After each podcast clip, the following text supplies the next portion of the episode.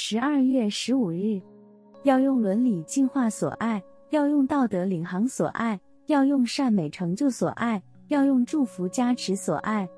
所谓加持，就是心灵上的力量，心灵上的感受。有了这种力量感受，就是加持。到寺院礼佛，听一场讲演，恐不敢消失，就是得到加持。所以怯懦的众生力量不够，需要信仰，需要他人的力量、思想、慈悲、精神力的加持。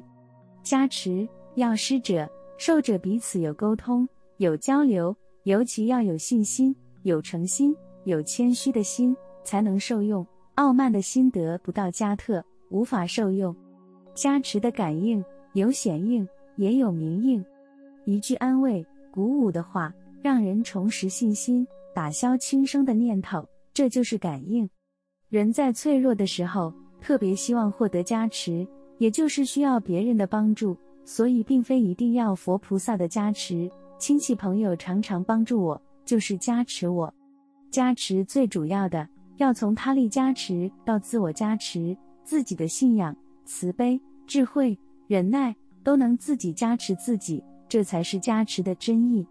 闻思修加持，要施者、受者彼此有沟通、有交流，才能受用。